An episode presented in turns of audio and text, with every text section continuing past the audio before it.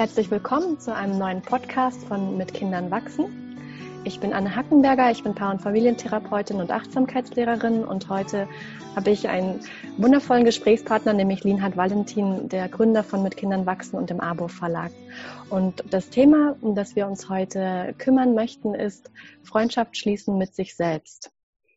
Und ich finde, es ist eines der zentralen Themen im Elternsein und habe selber ähm, in meiner Ausbildung zur Achtsamkeitslehrerin bei ABOR ein ganzes Modul gehabt zum Thema MSC, Mindful Self-Compassion, also achtsames Mitgefühl für uns selbst. Und für mich war das wirklich eine Offenbarung, weil ich selber von mir kenne, dass ich als Mutter wahnsinnig streng mit mir selber bin, dass der innere Kritiker oft die lauteste Stimme ist in meinem Kopf. Und für mich war sofort klar, dass das was ist, was Eltern wirklich, wirklich brauchen. Und ich glaube, da ähm, kannst du ganz gut anschließen, Lina, denn ich glaube, ähnlich ging es dir auch, als du mit, der, mit dem Selbstmitgefühl in Kontakt kamst, richtig?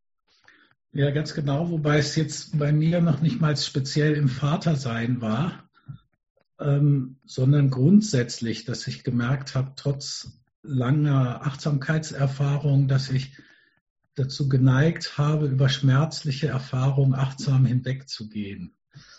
Mhm. Also, okay, es ist halt wie es ist, weiter geht's. Mhm. Und, aber nicht den Raum gelassen habe oder vielleicht auch nicht den Mut hatte, ähm, die schmerzliche Erfahrung wirklich da sein zu lassen, sodass ich wirklich durchgehe, sondern bin mehr oder weniger drüber hinweggegangen. Und wenn wir das tun und es kommt wieder eine ähnliche Situation, dann kommt ja das Alte, noch nicht wirklich durchgefühlte immer noch mit hoch. Mhm. Ähm, und da habe ich gemerkt, dass das wirklich äh, eine Revolution für mich tatsächlich auch war in meiner Praxis. Und dann natürlich in der Elternarbeit genau das, was du sagst, ähm, dass ich gemerkt habe, zu uns kommen ja die Eltern, die sowieso schon hoch motiviert sind, das Beste möchten für ihre Kinder, sie achtsam, einfühlsam ins Leben begleiten, oft auch mit einer Tendenz zum Perfektionismus oder einer Angst, was falsch zu machen. Und wenn es dann, wie es nicht anders sein kann, ähm, ich hatte ja früher auch schon Artikel, Eltern seien die ganze Katastrophe. Also wir können ja nicht immer alles richtig machen, das wäre auch gar nicht gesund. Aber dass gerade die Eltern, die eigentlich sowieso schon ihr Bestes tun, dass die sind, die dann besonders hart sind mit sich selbst, wenn sie dann entweder wirklich mal daneben gehauen haben und ihr Kind angefahren haben oder sei es auch nur ihren Ansprüchen nicht genügt zu haben, mhm. ähm, dass es nicht so läuft, wie es ihnen so behagt. Und ich meine, du kennst das ja, da gibt es ja so eine kleine Reflexion, um mal zu gucken, wie ist das denn bei mir? Ähm, und das wäre, wenn ihr euch vorstellt, ähm, ihr habt ein Kind im Kindergartenalter, jetzt kann man die Übung, Reflexion kann man machen, egal ob man jetzt ein Kind in dem Alter hat oder nicht. Das lässt sich gut nachvollziehen. Mhm. Und habt das im Kindergarten abgegeben und macht euch auf den Rückweg und trefft dann eure beste Freundin. Und sagte, die hat auch gerade ihr Kind abgegeben und er sagt, so, hallo, wie geht's? Und sie sagt, ach, Katastrophe. Also heute Morgen Chaos bei uns. Ich kam in Zeitdruck und der Max oder wer auch immer, äh, wollte sich dann die Schuhe nicht anziehen, ist immer abgehauen, hat sich versteckt, hat auch noch gelacht und irgendwann ist mir einfach die Hutschule geplatzt. Ich bin völlig ausgerastet, habe ihn gepackt, schreiend ins Auto, hier abgeliefert, schreiend immer noch. Äh, ich bin gegangen, jetzt fühle ich mich furchtbar. Mhm. So was Ähnliches kommt ja vor. Äh, und wenn ihr euch jetzt vorstellt, wie würde ich denn mit dieser besten Freundin jetzt reden? Was würde ich vielleicht sagen? Wie wäre mein Tonfall? Hätte ich vielleicht eine Geste? Vielleicht sie in den Arm nehmen oder was auch immer. Es reicht, so einen Geschmack, ein Gefühl dafür zu bekommen. Wie wäre meine innere Haltung der Freundin gegenüber? Und wenn ihr dann Geschmack habt, dürft ihr euch noch mal kurz vorstellen, wenn es euch selber passiert ist, wie ist dann der Tonfall? Was sind die Worte, die ihr dann verwendet? Und ist es ähnlich oder unterschiedlich? Hm.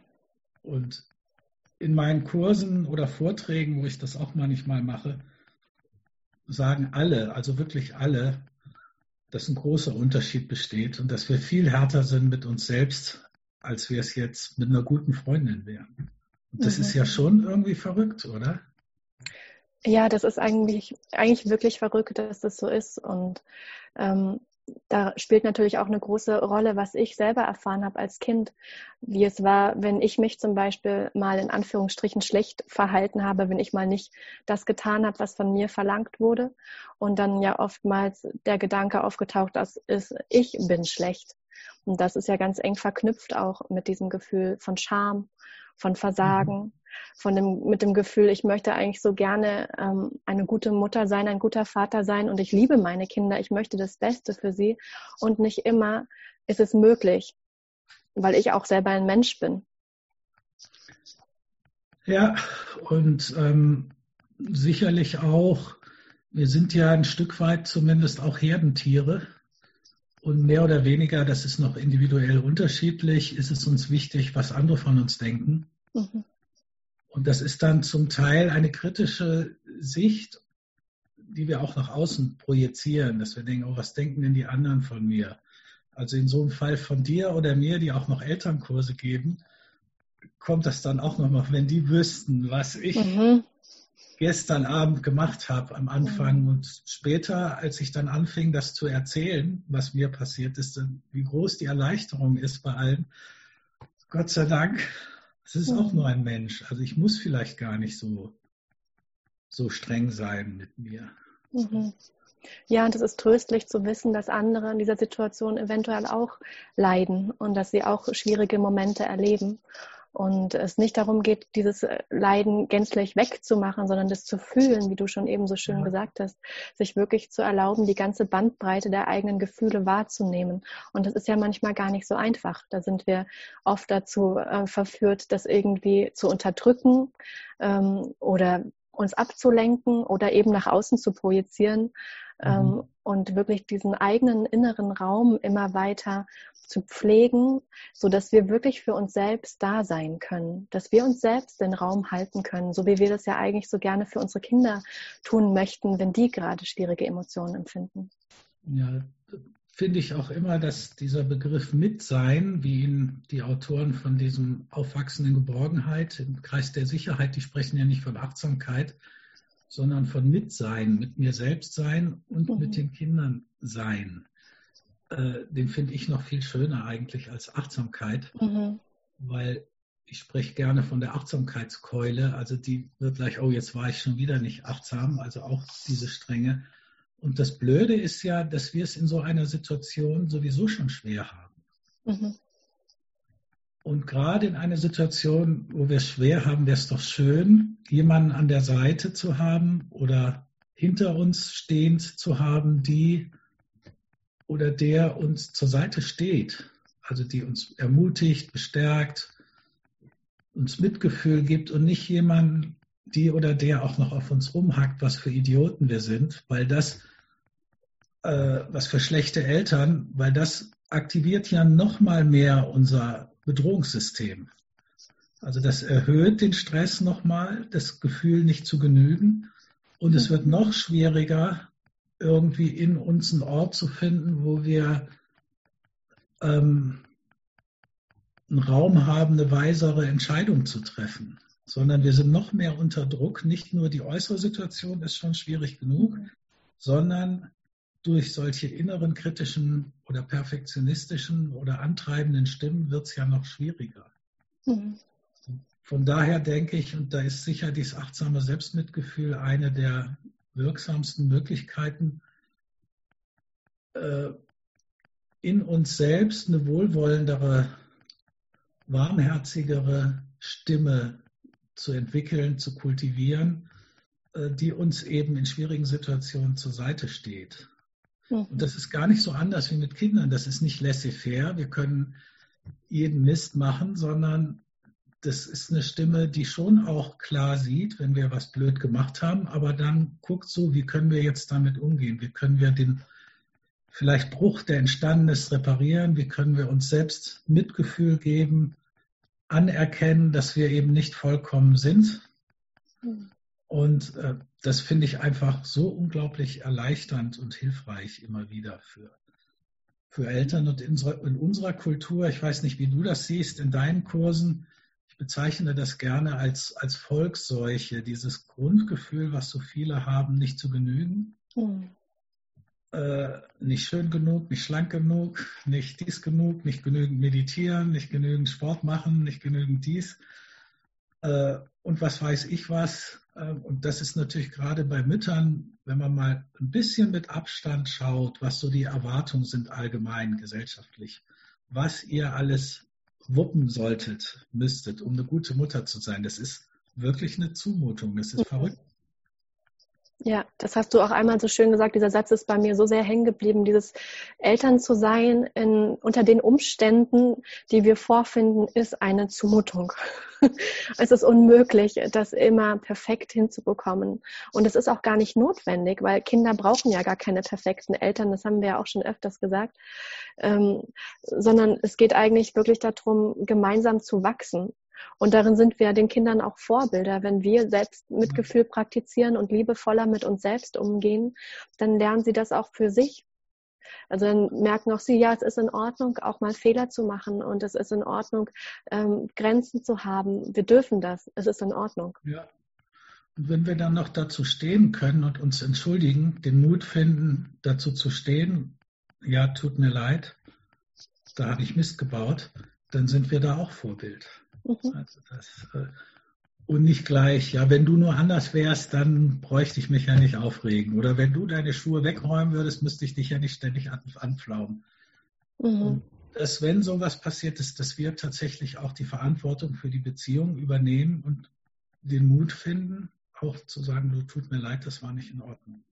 Ja, und das kann ich natürlich am besten, wenn die Beziehung zu mir selber auch gepflegt wird. Also ich kann ja immer nur so auch in Kontakt gehen ähm, mit anderen, wie ich mit mir selber in Kontakt gehe. Und je mitfühlender und liebevoller ich mit mir selber bin, desto mehr ist es ja auch was, was ich kultivieren kann im Außen.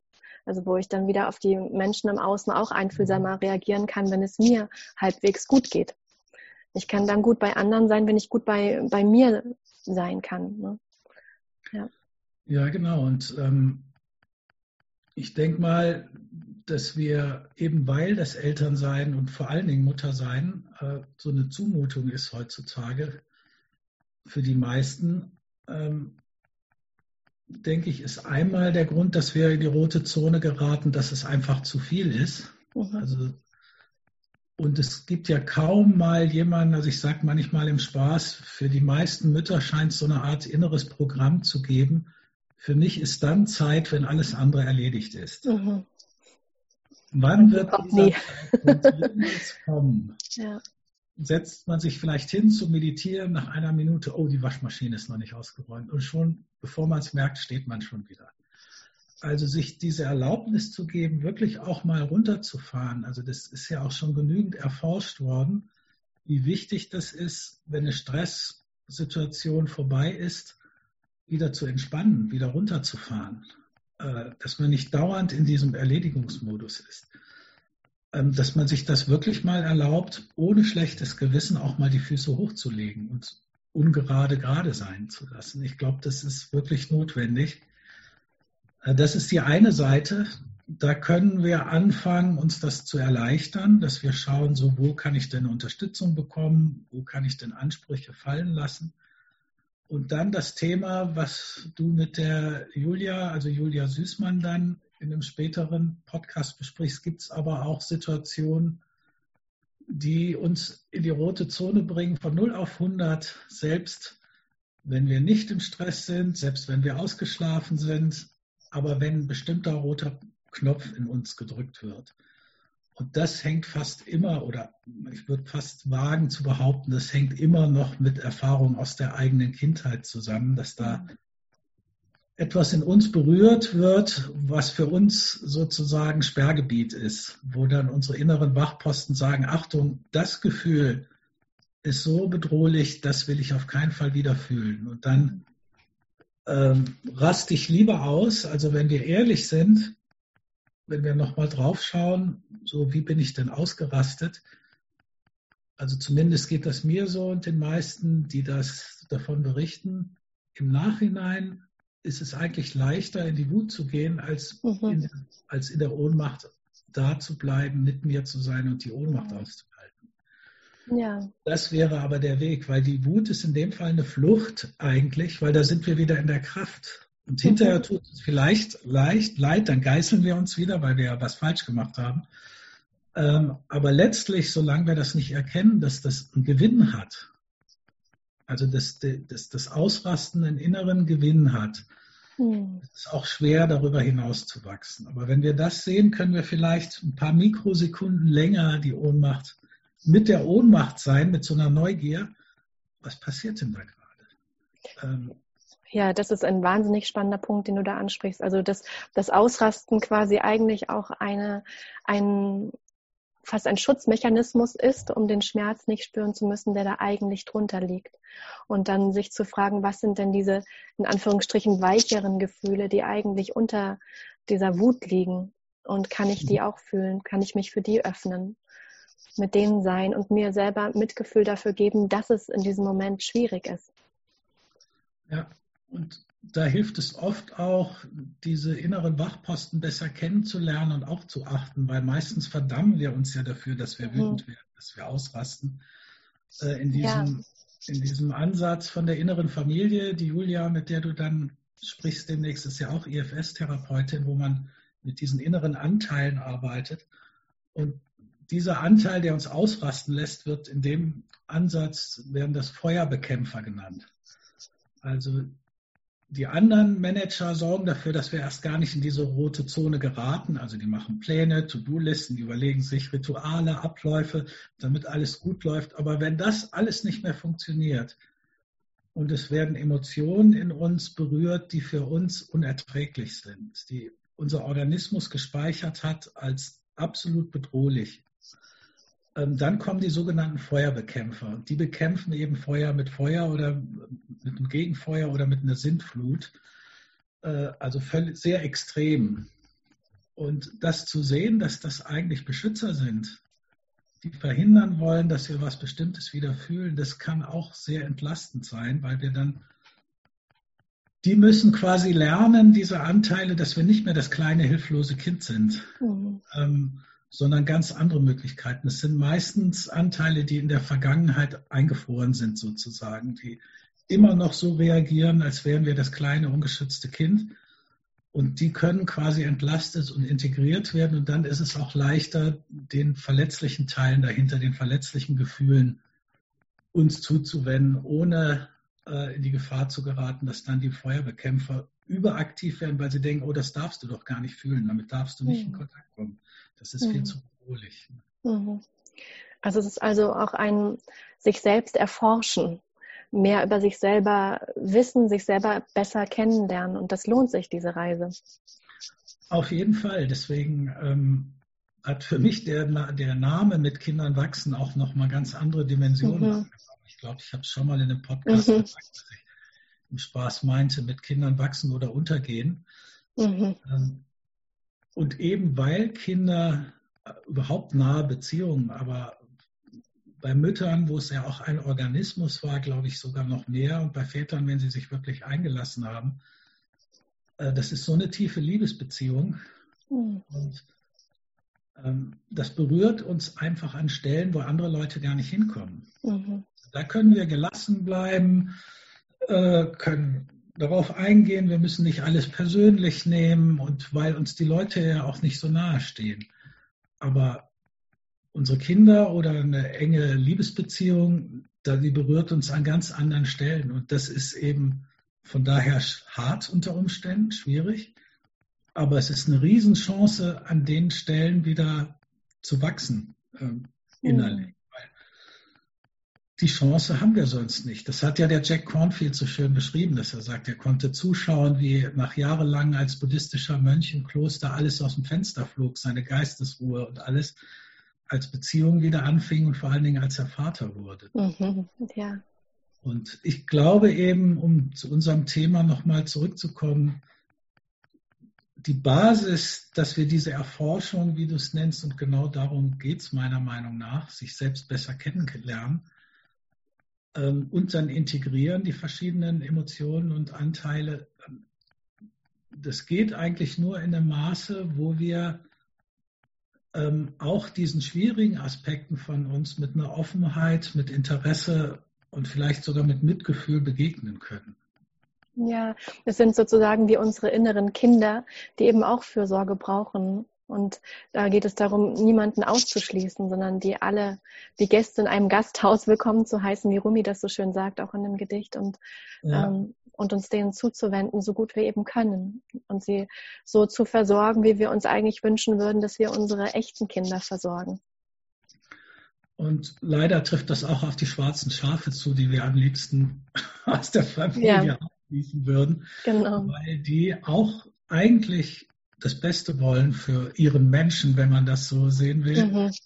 Ähm, aber die vertun das auf eine Art und Weise, die halt uns zumindest in der heutigen Situation nicht mehr dienlich ist. Es hat mhm. uns vielleicht mal gedient in der Vergangenheit und ich glaube eben, dass dieses Wohlwollen damit uns selbst zu sein, mehr Freundlichkeit uns selbst, all unseren Anteilen, wir müssen uns tatsächlich nicht irgendwie neu erfinden, über Bord schmeißen, zurechtstutzen, sondern tatsächlich dieses, ja, dieses Erforschen, diese Offenheit für alle unsere Anteile, das ist genau der Weg, die zu integrieren und zu schauen, ähm, was wollen die eigentlich, weil die strengen sich irre an, um uns zu beschützen und sind auch froh, wenn sie entlastet werden und sehen, okay, das ist ja gar nicht mehr das kleine Kind, ich muss mich vielleicht gar nicht mehr so anstrengen, das kann jetzt, der kann jetzt mehr, die oder der können jetzt für sich selbst sorgen mehr. Ne? Ja, das, das ist halt ein totaler Prozess, ja. Genau, das finde ich so einen wichtigen Punkt, sich auch immer wieder klar zu machen, mein Verhalten macht auf eine Art Sinn. Also irgendwo gibt es einen Anteil in mir, der so reagiert, weil er mich beschützen möchte. Nicht, weil ich böse bin, weil ich ein schlechter Mensch bin oder äh, sonst was, sondern wirklich das Verhalten macht auf eine Art und Weise Sinn. Zumindest für diesen Teil. Und dann zu erkennen, dass der ja. heute vielleicht nicht mehr notwendig ist, weil ich ja eine erwachsene Frau bin und nicht mehr das kleine bedrohte Mädchen. Das muss eben dieser Anteil erstmal lernen. Und das äh, ist eben ein, ein Lernweg auch, der tatsächlich eben Praxis braucht und der auch das immer wieder in Kontakt kommen mit sich selbst braucht. Und dafür ist ja genau auch die Achtsamkeit eine ganz wunderbare Möglichkeit, immer wieder auch tagsüber mit mir selber so ein kleines Check-in zu haben eigentlich. Wie geht's mir denn mhm. gerade? Weil wie sehr bin ich damit beschäftigt, mich um meine Kinder zu kümmern, um den Alltag zu kümmern, um alle möglichen Dinge.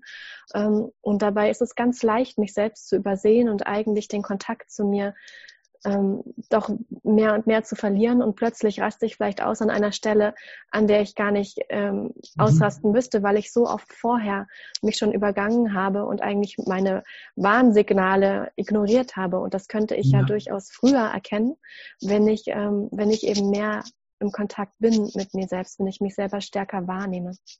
Und vor allen Dingen unser Körpergewahrsein, weil unser Körper ist ja sowas wie ein Frühwarnsystem. Das mhm. spürt den Stress noch viel früher, als dass wir es, dass wir bewusst werden, okay, mir steht es ja schon hier. Also dieses mhm. auch wohlwollende, freundliche immer mal wieder bei sich selbst vorbeischauen, was du erwähnst. So. Ja. Und ja. Wenn wir dann so eine Stimme hören, dann wissen wir, okay, wenn wir jetzt so weitermachen, dann irgendwann explodiere ich. Ne?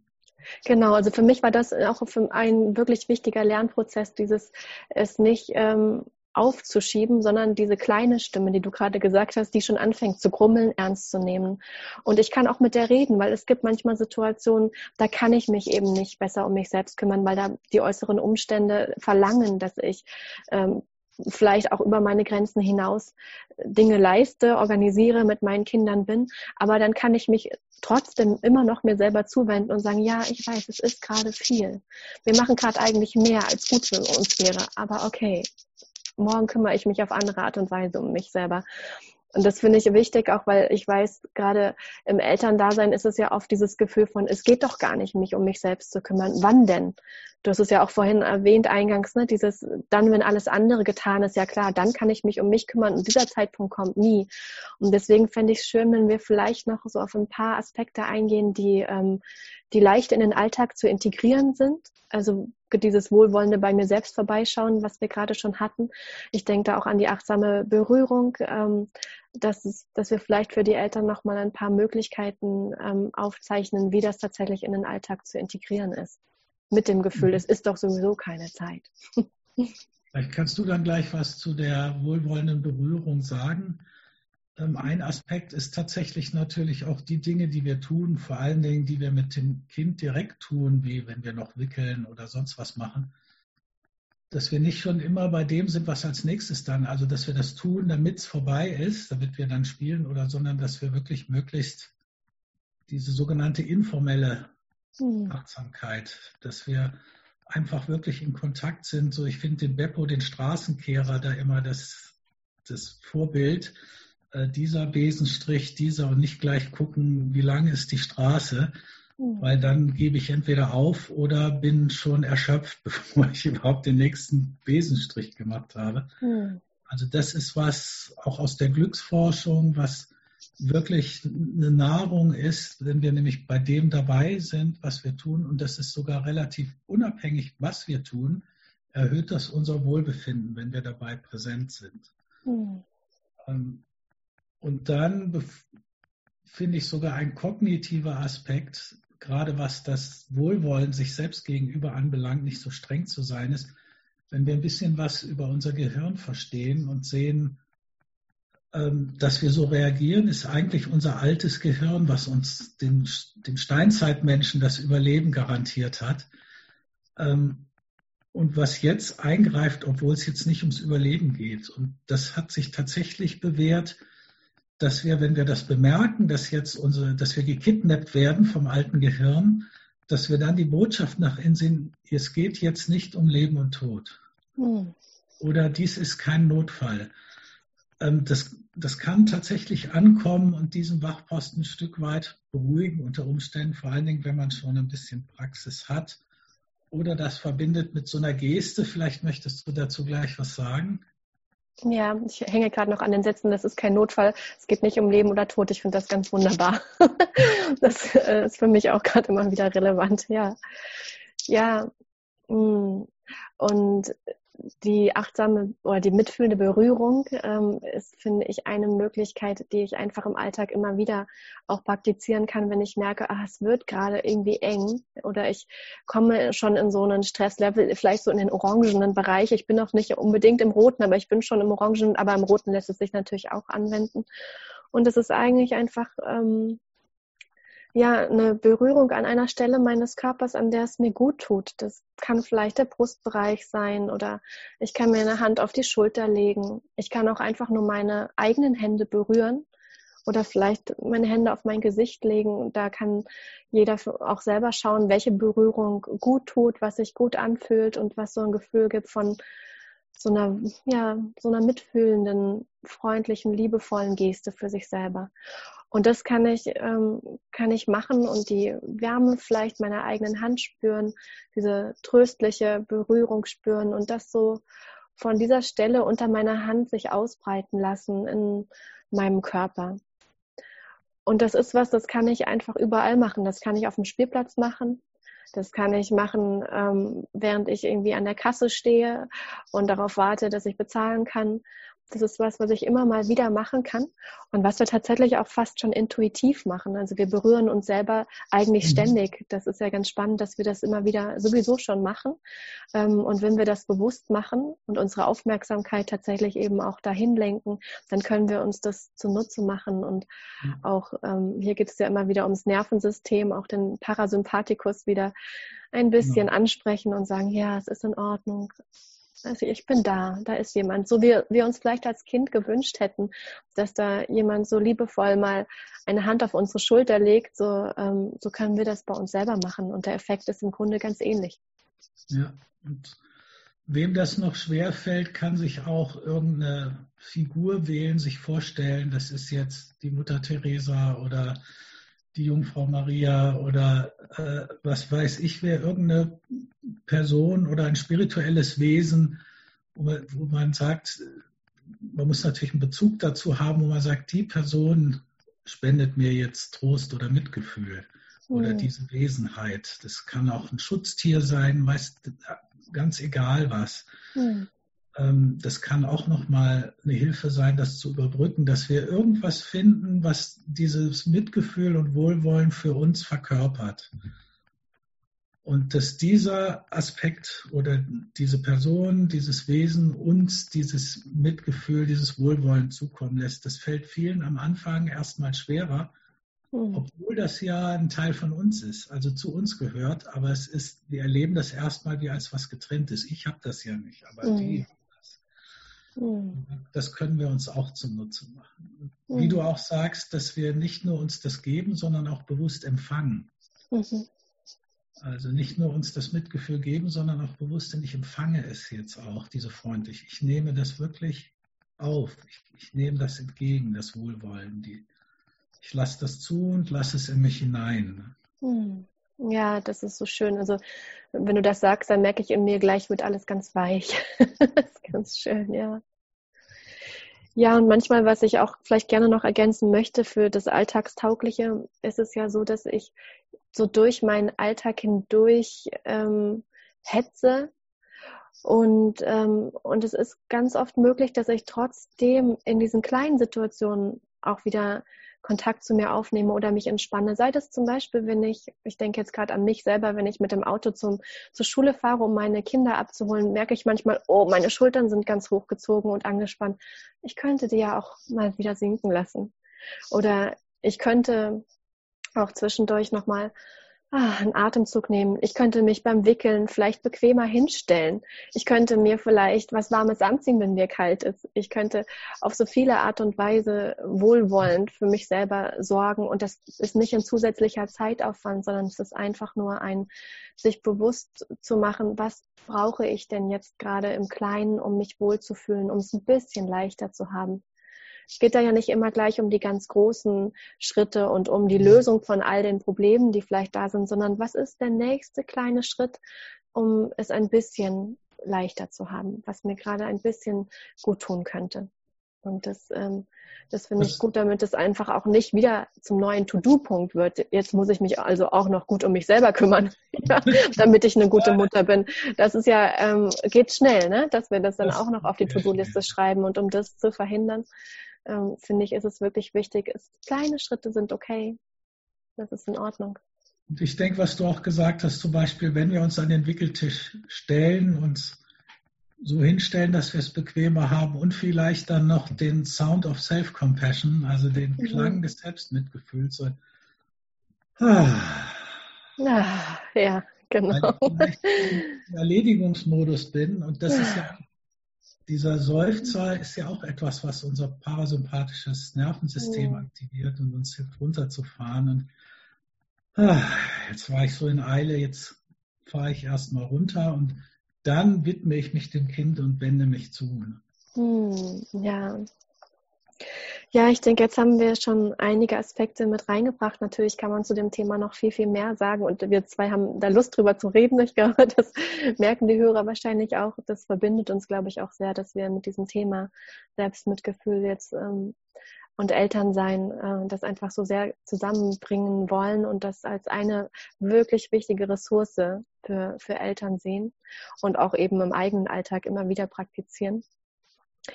Ähm, Gibt es noch was, was du sagst, das ist dir noch wichtig? Das möchtest du auf jeden Fall gerne noch den Eltern mitgeben, die das jetzt gerade hier hören? Also vielleicht das eine, was ich immer, immer, immer, immer wieder sage. Also wenn ihr euch angesprochen fühlt überhaupt von dieser Idee, wie würde sich das denn anfühlen? Wie wäre das denn, wenn ich freundlicher mit mir selber werden würde? Auch mal gucken, gibt es dann Bedenken, gibt es vielleicht Anteile, die sagen, ja, dann machst du ja gar nichts mehr. Das kann man sich dann auch anschauen. Aber wenn man sich davon angesprochen fühlt, wenn ihr euch davon angesprochen fühlt, äh, wir erzählen jetzt darüber, das klingt vielleicht schön, aber das entwickelt sich halt nur, wenn wir diese Qualität auch tatsächlich gießen. wie ich mhm. es immer nenne. Das heißt, wenn wir das immer wieder, und so klein die Dosis auch sein mag, so unvollkommen, immer wieder ein Tröpfchen Wohlwollen, ein Tröpfchen echtes Interesse, ein Tröpfchen Mitgefühl für uns selbst und dann sammelt sich das an. Also es gibt ja leider nicht diesen Smoothie, der, wo wir den einen Schluck nehmen und dann haben wir Strotzen, wir so vor Selbstmitgefühl, sondern es ist wirklich ein, ein Prozess, der ja sogar erstmal alles in den Vordergrund bringen kann, wo wir das nicht haben. Also mhm. das, auch das Leid, was wir uns vielleicht selbst zugefügt haben mit der Härte. Und von daher denke ich, es macht Sinn, sich dann wirklich mit der Praxis zu beschäftigen, vielleicht ein Seminar zu besuchen oder online was zu machen und dann einen eigenen Weg zu finden, der für euch stimmt. Wie, wie widme ich mich diesem Thema? Wie wichtig ist es mir? Ähm, und was ist für mich persönlich äh, der Weg, um quasi diese Qualität in mir zu nähren und äh, das in mir zu entwickeln? Das äh, ist, ist mir noch wichtig zu sagen, dass das eben ein, auch ein Wachstumsprozess ist, der nicht von heute auf morgen geschieht. Ja, genau. Wir wachsen mit den Kindern. Aber ja. er geht schneller, als man denken würde. Schon nach wenigen ist was spürbar, hat sich dann was verändert, wenn wir das anfangen. Das finde ich immer wieder erstaunlich. Mhm. Es lohnt sich. Das ist doch ein gutes Schlusswort. ja, ich danke dir sehr für das Gespräch. Auch wieder für mich ganz viele Inspirationen drin. Und ich hoffe auch für euch, liebe Hörer und Hörerinnen, dass ihr einiges mitnehmen konntet. Ähm, ihr könnt gerne weiter beim Podcast dabei sein. Ähm, wenn euch der Podcast gefallen hat, dann schaut bald wieder vorbei. Der nächste Podcast kommt. Wir haben gerade auch zu diesem Themenkomplex mehrere Podcasts geplant. Insofern freuen wir uns über euer Interesse und wünschen euch erstmal weiterhin so viel Mitgefühl für euch selbst wie möglich. Und wenn euch der Podcast gefällt, dürft ihr ihn auch abonnieren. Das freut uns auch oder weitererzählen in eurem Umfeld. Und ähm, wir werden auch in absehbarer Zeit mit einem Online-Center anfangen, wo ihr ganz viel Ressourcen noch findet, euer Selbstmitgefühl zu nähren. Davon hört ihr dann in unserem Newsletter von Mit Kindern wachsen. Das ist sozusagen noch nicht offiziell, aber so in etwa drei Wochen könnt ihr damit rechnen, dass wir äh, mit einer großen Online-Center mit vielen Ressourcen aufschlagen werden, wie man das ja heute so sagt. Ansonsten wünsche ich euch einfach fröhliches Wachstum mit euren Kindern. Danke.